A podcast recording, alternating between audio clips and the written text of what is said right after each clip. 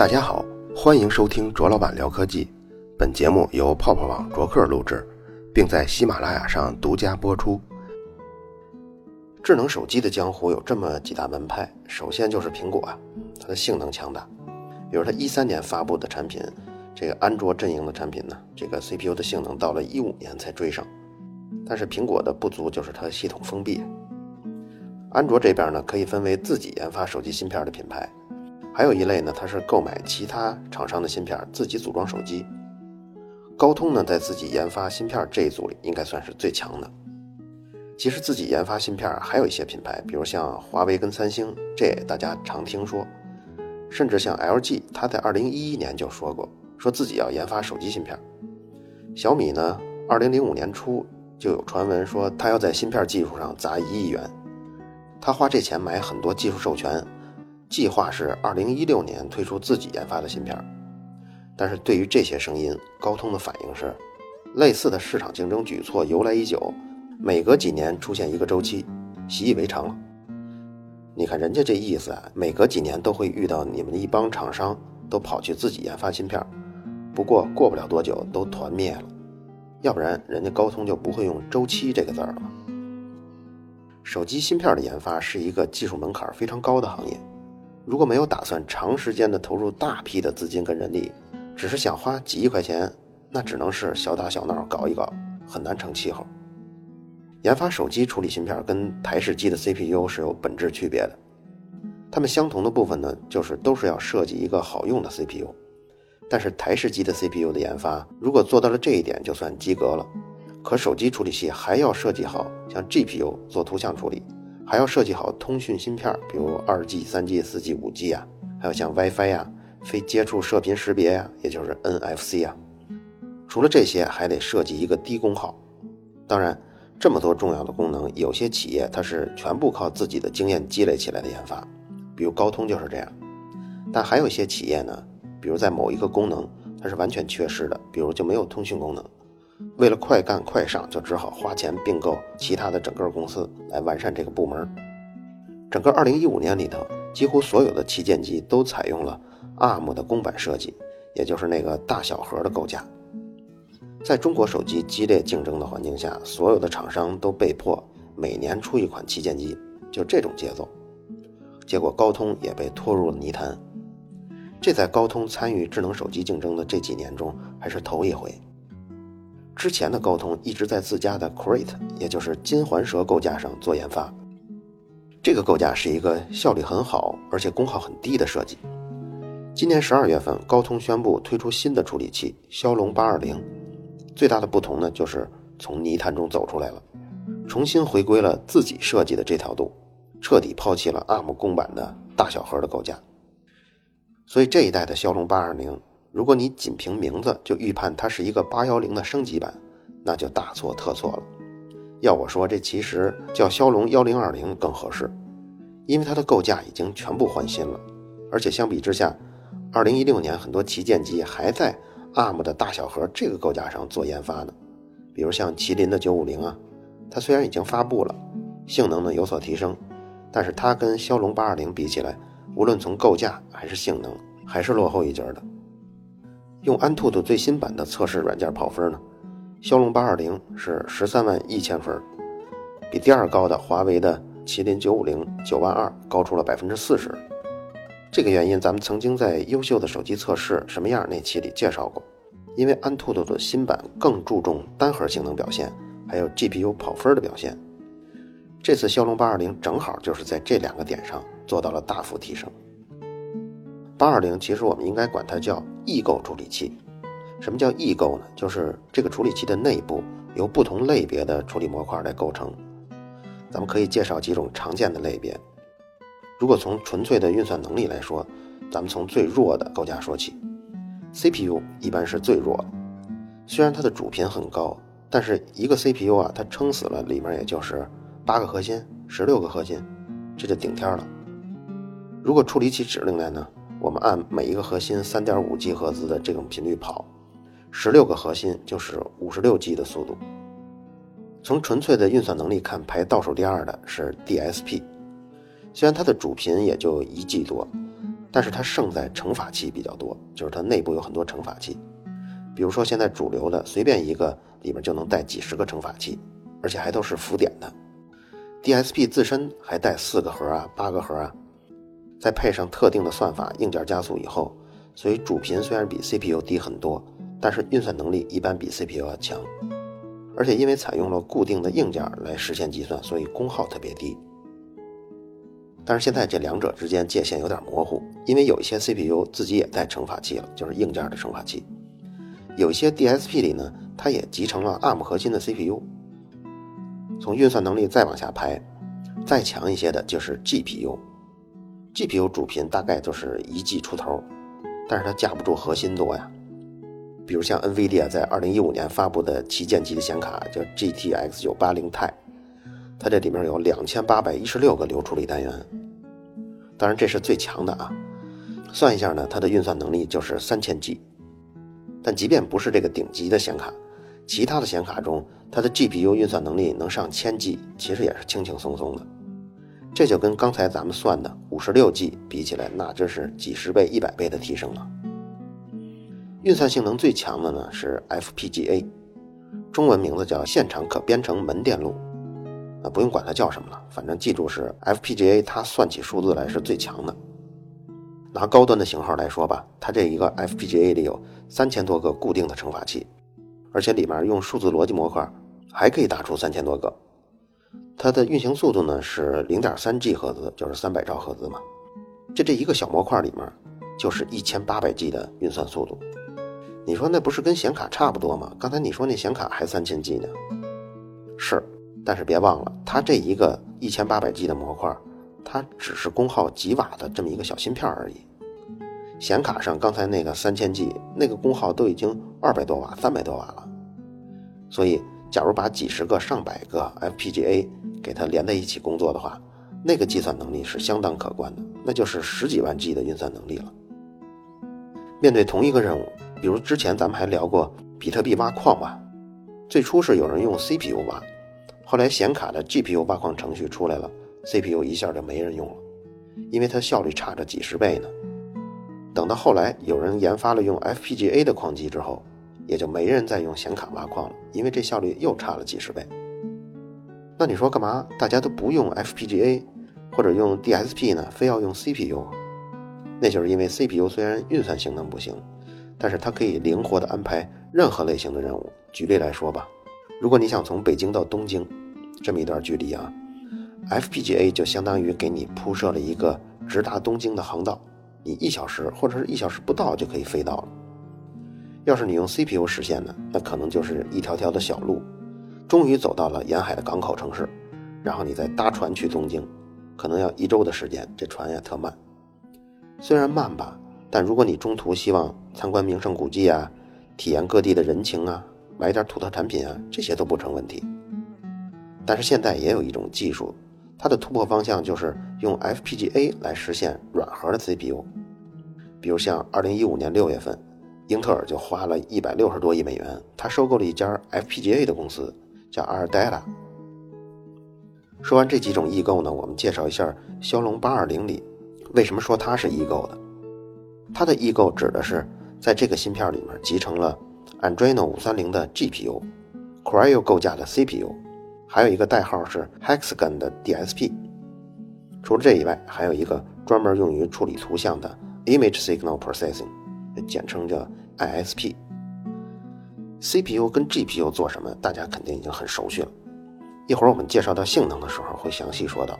我们先来说说这个 Hexagon 这个 DSP 吧。其实它并不是一个横空出世的新构架，自从有了骁龙这个品牌以后。Hexagon DSP 就一直在处理器里面了。最初呢，它功能不多，在处理音频解码的时候会用到它。但是到了骁龙八二零里头，加在它身上的功能就多了去了。CPU 和 GPU 会判断这个任务是否可以在这个 DSP 中执行，如果可以，就放在里面执行。这个 DSP 工作的时候不但速度快，也特别省电。高通给出了一个参考数据。它的处理速度是上一代的百分之四百，功耗呢却只有上一代的百分之十。举一个应用的场景吧，比如咱们拍视频的时候，假如是一场音乐会的演出，你就喜欢看那个吉他手，就想看他在台上的每一个动作。但是演出必然就走来走去啊，跳来跳去啊，晃来晃去啊，这些都难免。如果你用手机录视频的话，传统的手机啊，那个焦点你老得用手动来调，一会儿它跑到左边了，你就得调一下焦距。但是在这个骁龙八二零里头有这个 DSP 以后，你再拍视频，你只要在最开始对一次焦，之后视频的焦点就自动的追踪这个吉他手了，整场录制的时候你就不用再第二次对焦了。这个功能曾经也有一些厂商用软件来实现，但是这次是 DSP 来实现的。所以它的功耗就能减少非常多。这个 Hexagon DSP 还能干什么呢？比如说对手机中所有传感器数据的处理。手机中的传感器是非常多的，大家常见的有像加速度传感器啊、磁力传感器、方向传感器、陀螺仪、温度计、压力传感器、重力传感器，还有光线传感器。还有一些呢，从前只有高端的手机才有，现在呢已经加到了一些普通型号中。比如像气压传感器、心率传感器、计步器、指纹传感器等等，这些传感器不像 CPU，CPU 在没有任务的时候就深度的睡眠了，可是传感器它们时时刻刻都在工作状态，它们在采集数据、对比数据，一旦这个数据满足了阈值，它就激活手机来处理这些反应。比如说我们要实现手机语音操作的功能，早上一睁眼，你喊一声几点啦？然后手机呢，就通过语音助手这种应用软件来识别出你的语义，然后手机再给你播放出现在几点了。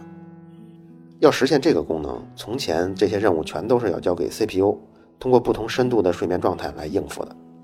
但是现在 CPU 可以放开，完全把这些琐碎的任务彻底交给 Hexagon DSP，CPU 自己呢就彻底的深度睡眠了。咱们之前说过，DSP 因为是通过硬件方式实现的运算，所以功耗非常低。所以在手机处于深度休眠的时候，它就以这种极低的功耗来帮你处理很多任务，所以就能大幅的提升手机待机的时候的续航。高通把这个形象的叫做低功耗岛，用这个 Hexagon DSP 来代替上一代骁龙传感器中心。从前的传感器中心是要动用 CPU 资源的。Hexagon DSP 不只能辅助摄像头完成这样的功能，其他的图像处理任务，比如像视频解码中头戴的那种虚拟现实的眼镜中显示的图像优化，它也可以完成。说到虚拟现实啊，那天有件事儿让我印象特别深。父母那一辈人和我们这个代沟是挺明显的，因为社会发展太快了嘛，咱们感兴趣的事儿对他们来说往往就无动于衷。比如说一起吃饭，我说屠呦呦啊，咱们国家的人获得诺贝尔奖了，他们听了以后反应可能就是哦，咱们也获得诺贝尔奖了，给你尝尝这虾，我今天新买的。你看，就是这么一种代沟，他不会为了一个性能爆强的处理器觉得好奇的。但是有一天，我给家里人看过一段视频之后，他们问，哎，能不能给我也弄一个试试？这是一什么视频呢？就是一堆人体验 Oculus 的虚拟现实设备，戴上以后体验了一段是过山车的视频。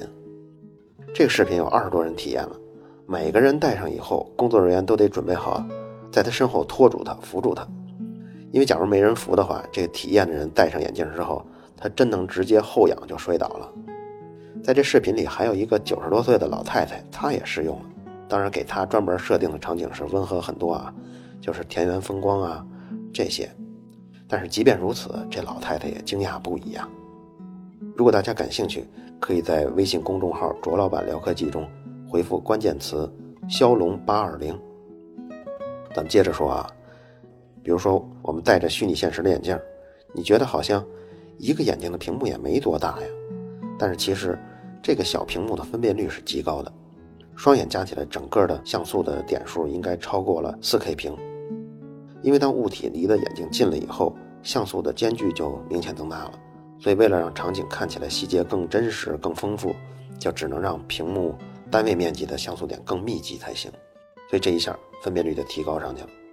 分辨率往上升，整个图形任务的计算量就随着上升。所以承担计算量这个任务呢，主要就是 Adreno 530这个 GPU 来承担的。虚拟现实跟现实结合起来能到一个什么程度呢？咱们假设一个场景啊，比如你现在走在一条羊肠小道上，就是普普通通的一个小巷子，但是你戴上眼镜之后，这个虚拟现实眼镜可以通过摄像头来判断你走过的场景，并且匹配程序中已经设定的另外一个跟它相似的场景。比如说刚才咱们走的羊肠小道，但这时候用这个骁龙八二零呢，它可以让 ISP 来参与进来，实现一个走在奥斯卡红地毯的那种效果。你戴上眼镜之后，你走的就是这样一条道。说起来都有点像机器猫了哈。现在大家都知道，手机拍照自带的是美化功能，比如像美图秀秀啊，但它实现这个功能啊，是靠拍照完之后用 CPU 资源修图得到的。其实，在拍照的时候，为了优化曝光啊、白平衡啊，甚至是 HDR 的效果，这些也都是要做一番计算的。在八二零中，这个任务就会交给图像处理器 ISP。比如刚才咱们说过。这张照片中有那么一个区域光线很暗，那就要把这部分调亮。现在这些美化功能呢，已经集成在骁龙八二零的处理器里了。所以，假如配置完全不变，只是 CPU 变的话，那么采用骁龙八二零处理器的拍出来的照片效果都会比没有采用八二零处理器的效果要好。这个 ISP 还能干嘛呢？有两个功能：智能捕捉跟文本激活。智能捕捉是挺先进的，比如说，咱们要拍一个装满了水的气球啊，它被针扎破以后的那一刹那，就是整个气球的外皮它已经退缩缩没了，但是里面的水呢还维持着一个纺锤体的外形，就那一刻那一刹那，你要拍这个照片，用普通的相机拍那需要连拍非常非常多的照片，然后从中选一个，但是现在用智能捕捉就可以轻易的抓拍到这一刻。这就是因为有一个 ISP，它在实时的监控拍摄目标的变化，只要发生变化，它就马上自动捕捉画面。文本激活是怎么回事呢？这个如果你用过一个软件叫名片全能王，你就知道了，它能从图片中识别出文字。但是现在这个功能已经可以用骁龙八二零的 ISP 来实现了，而且假如说能识别出一个超链接网址的话，它还会自动的问你是不是要用浏览器打开。所以，当你举起手机拍照的时候，这个八二零中的 ISP 已经帮你预处理了很多画面中的元素了。没想到这个 ISP 模块这么大用处吧？这个呀，如果你看看骁龙八二零芯片内部的这个影像图，就是这个半导体的这个版图的第一层，你就能看到，这个 ISP 占了整个芯片的百分之十三左右的面积，它的面积跟 andreno GPU 那个面积都差不多大了。下面咱们来说性能。那天骁龙八二零发布会后有一个现场跑分的环节，当时在开发平台上，这八二零在安兔兔六点零软件下跑了十三万一千分，这个就远远高于之前的第一名，华为的麒麟九五零，那个只得九万多分。这个性能基本上是华为下一代 CPU 的性能了。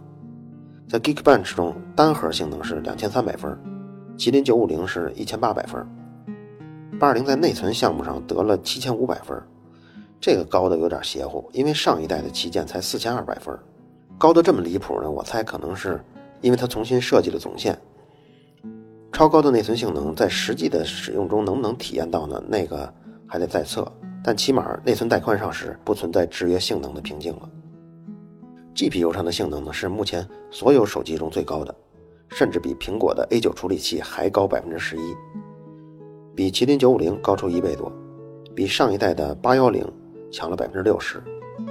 这个官方实际号称呢是强了百分之四十，所以你看它还是保守了一些。CPU 跟 GPU 性能摆出来，你就可以看到，灭掉麒麟九五零是不在话下了。剩下的对手就是三星的猎户座八八九零。从现在透露出来的测试看，八八九零在 Geekbench 的单核心的性能上，它是两千三百分。多核心的分数比八二零是高一些的，GPU 性能几乎一样，所以他们要 PK 的就是除了运算性能之外的表现了。比如咱们刚刚介绍的 DSP 啊、ISP 啊，有没有这些丰富的功能？功耗低不低啊？就是这些了。另外一个对手是联发科的 Helio X 二零，从现有的测试成绩看，它这个单核性能比八二零低了一百多分，多核性能倒是强不少。但是这是一个十核心的 CPU 啊，当前这态势是八核、十核遍地走，二十核的已露头。在这种局面下，没人会相信多核心有什么优势的。因为受到任务类型的限制，真正使用到手机最多也就到第三个核，第四个核已经很少很少用到了，所以更不用提那十核心啊，根本就是一个大小核的概念，本来就有一半是在实际使用中是不参与运算的。如果再看这个联发科 Helio X20 的图形性能呢，那就弱太多了。骁龙820是它的三倍性能，这也就是差了两三代的差距了。刚刚介绍了很多性能上的东西啊。但是手机一半功能它是性能上的应用，另一半功能是通讯。现在我们在用的所有支持 4G 的手机，大部分都停留在 LTE Cat 4上。四呢对应的上下行的速度分别是一百五跟五十，但是八二零对应的下行速度是 Cat 十二，上行是 Cat 十三。就拿下行速度来说吧，已经超过了有线连接的那种 USB 二点零最高的四百八十兆 bps。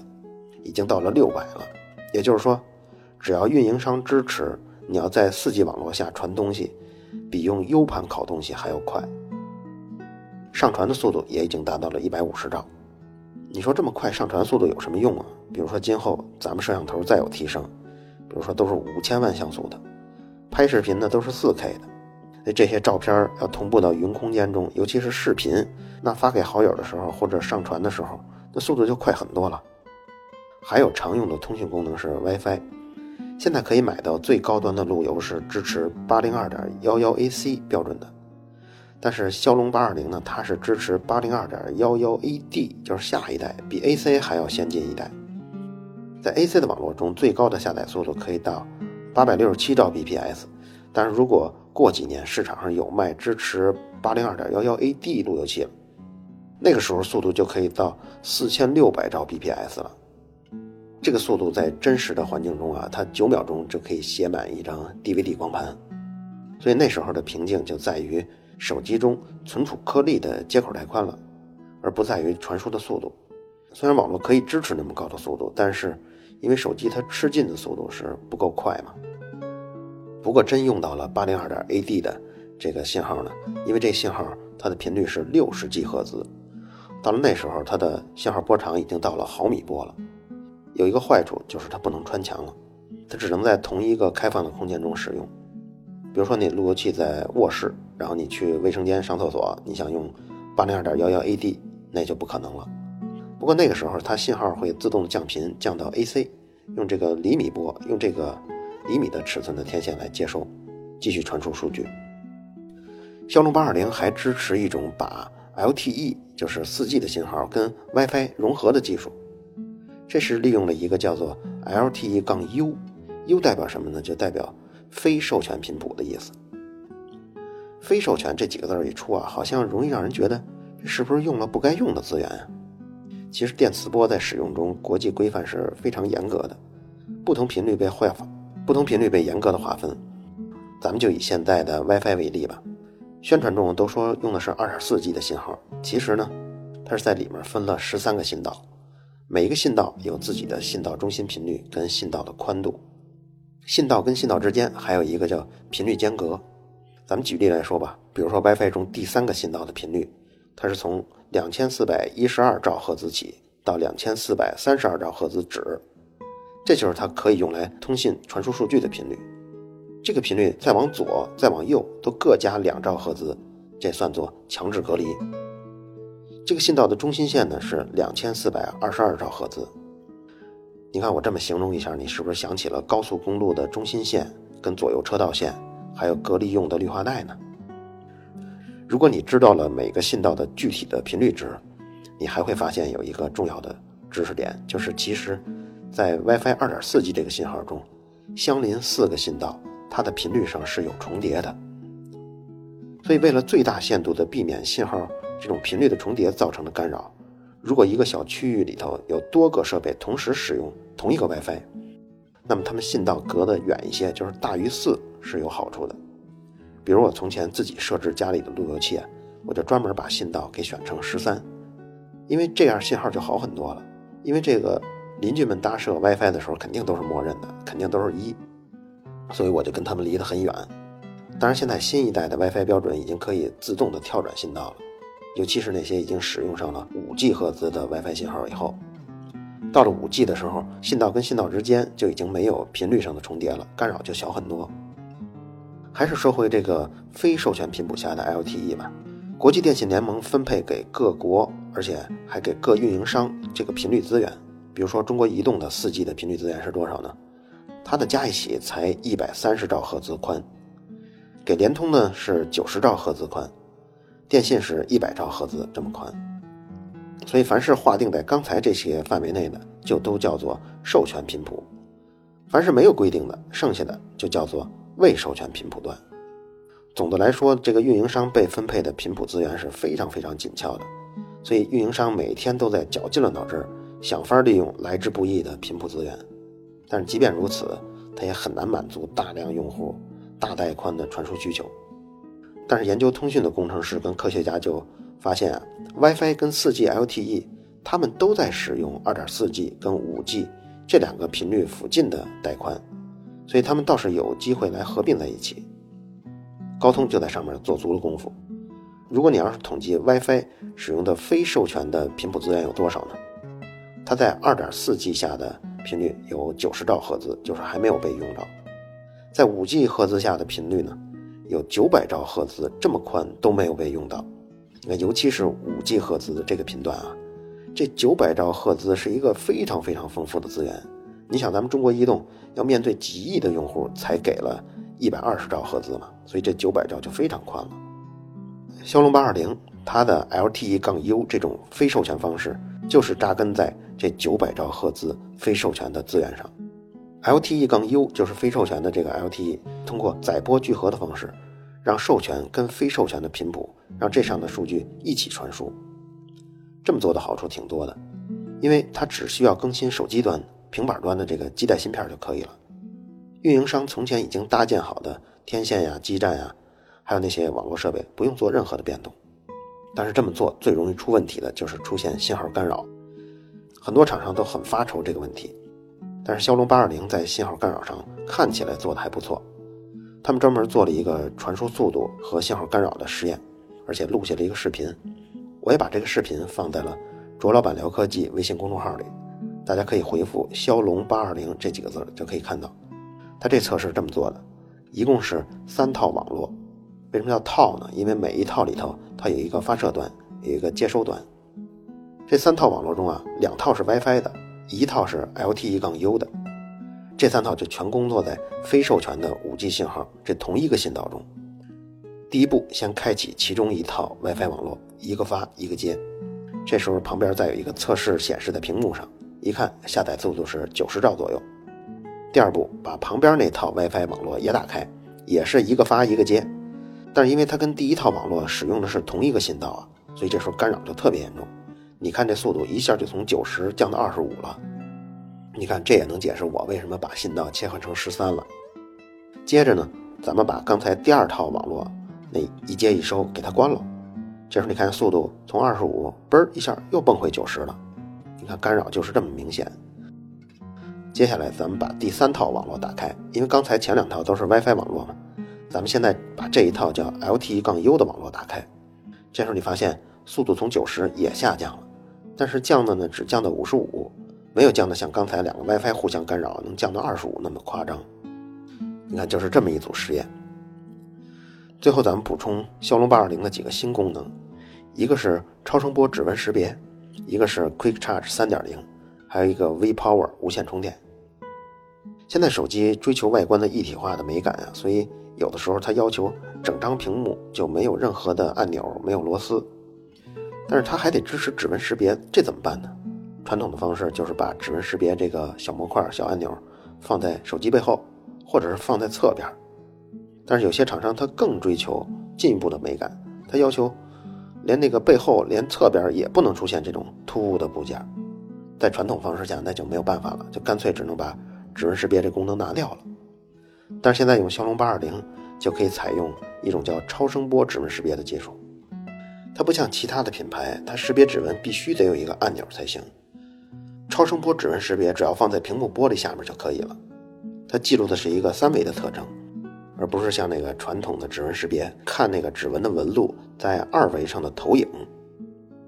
Quick Charge 3.0呢，它比2.0要快百分之三十八，手机从电量零充到百分之八十，只需要三十五分钟的时间。那个无线充电技术 V Power 它好在哪儿呢？从前咱们想要无线充电，需要把角度对得非常准才行，甚至有的厂商干脆给你在无线充电的板子上设计一个卡扣，你只有卡进去了才能充电。你看这不是脱了裤子放屁吗？比有线充电还麻烦。这么做的厂商难道不知道麻烦吗？他们当然知道，但是只不过技术没到啊。你要是对不准，它充不进去电。但是在骁龙八二零中的这个 V Power 已经没有这个限制了，随便你斜着放，甚至是拉开一点距离都没有问题。如果说充电的时候这种充电器的摆放的角度让人觉得有点不方便，那么从前无线充电技术还有更令人发指的，那就是对于厂商来说啊，它不能使用金属的后盖，而且不只是后盖了，甚至是所有的金属元件都不能比这个充电的时候接收线圈更靠近充电板。所以厂商不但因为设计难度高了，而且成本也增加了。可是他最后设计出的产品加入了新功能，结果显得档次特别低，因为它都是塑料的嘛。最终就造成你听上去那么高端的无线充电技术，结果造出来是一个低端货的样子。这也是无线充电设备没有普及的一个原因吧。但是这次骁龙八二零支持了，你可以尽情的设计金属后盖。高通有一个天生的优势。因为华为跟三星，它也在卖自己的手机。如果这两家只卖方案、只卖芯片的话，那么他们就是所有手机厂商的上游厂商，是他们的盟友。可是三星跟华为一旦卖自己的手机的话，他们就多了一个身份，就是所有其他手机厂商的对手了。在移动芯片中排名数得上的还有联发科。你说，哎，联发科它也没有自己的手机品牌啊，它也是专门提供芯片跟方案的。不过刚才咱们对比了一下，这个 Helio X20 的性能比骁龙820弱太多了，而且上市时间呢还比骁龙820还得晚三个月，所以没有机会争夺中高端市场。兴许这个 Helio X20 发布的时候，它只能赶上一些中端配置跟低端配置手机了。十二月初我也去看骁龙820的发布会，人家台上都开始哇啦哇啦讲话了，我呢不知道，我还在体验馆里跟研发聊天呢。虽然没听到前半截的发言吧，但是因为我在这个体验馆，当时所有人都去那边开会去了，所以体验馆里的所有的研发都为我一个人服务，都给我一个人讲解，这感觉也挺不错的。当时给我留下印象比较深的是一个音频、视频还有网络，他们管这个叫沉浸式体验。什么叫沉浸呢？我后来体验完了，我有感觉，就是说当你在用这个手机的时候，你感觉被这个手机给包裹住了，你不用跳出这个场景。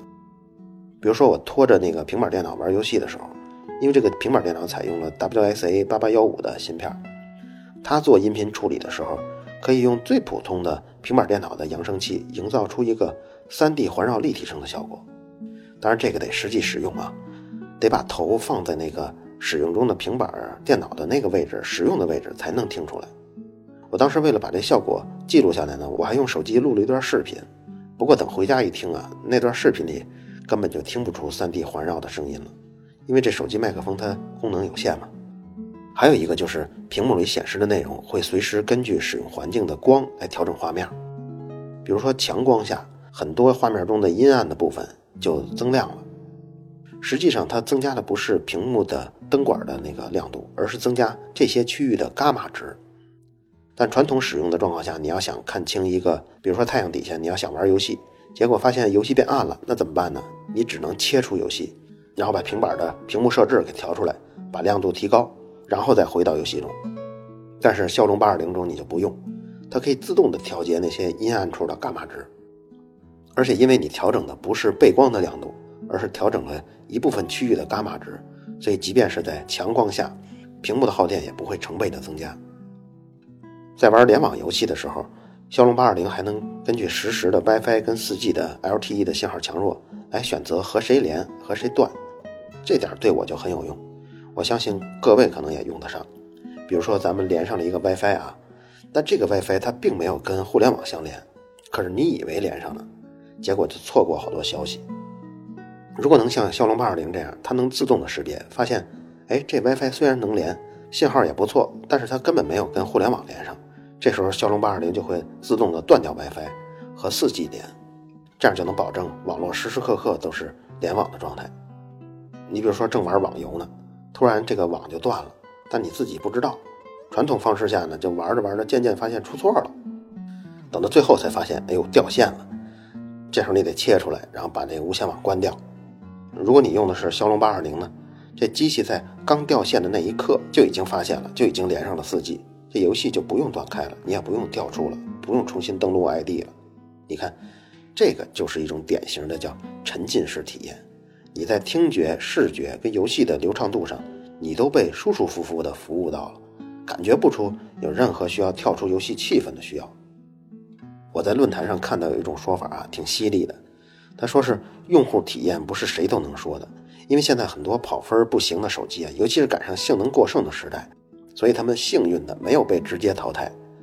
他们面对性能低的质疑呢，回应往往就是我们不强调跑分，我们注重用户体验。你看这种语境下的注重用户体验，实际上给人的是一种性能不济的借口，这么一种感觉。而这个犀利的观点，他认为，谈用户体验是在性能已经做到第一、第二的时候才有资格说的。二零一六年前两个月呢，肯定有一大批采用骁龙八二零的手机上市，比如像 HTC 的 M 十、小米五、Zook Z 二、Nubia Z 十一、Find 九、乐视的新一代手机锤子二代等等等等，一加三这些，估计在劳动节前出至少三十款不成问题。到时候选择就多了。做这期节目的时候呢，美国也在举行消费电子展。这次展会中，乐视是首发了集成了骁龙八二零处理器的这个新手机，叫乐 Max Pro。这个谜底也揭开了，到底是谁最先使用骁龙八二零？这手机它就支持最新的超声波指纹识别，跟刚刚咱们解释的八零二点幺幺 AD。这次骁龙八二零的发布会有点当年高通 APQ 八零六零那个系列。发布的势头，我自己也瞄准了骁龙八二零，计划上市以后买一个。就像我当年憋着买小米二，我当时就是冲着 APQ 八零六四买的。咱们最后说说功耗吧，很多人肯定特别关心。虽然带详细数据的测试还没有看到，但是看过手机圈的几个著名的媒体人的评论，我只能说真希望骁龙八二零改一个名字，叫骁龙幺零二零，因为它在功耗、性能方面与骁龙八幺零实在太不一样了。最后想了解这期内容中说到的站都站不稳的虚拟现实的眼镜啊，想看看骁龙八二零在非授权频率下抗干扰的能力啊，都可以在卓老板聊科技这个微信公众号中回复关键字“骁龙八二零”。好了，以上就是本期卓老板聊科技，在同名的微博和微信公众号中还有其他精彩内容，期待您的关注。如果您对本期节目非常认可，也可以在收听界面的最下方为我打赏。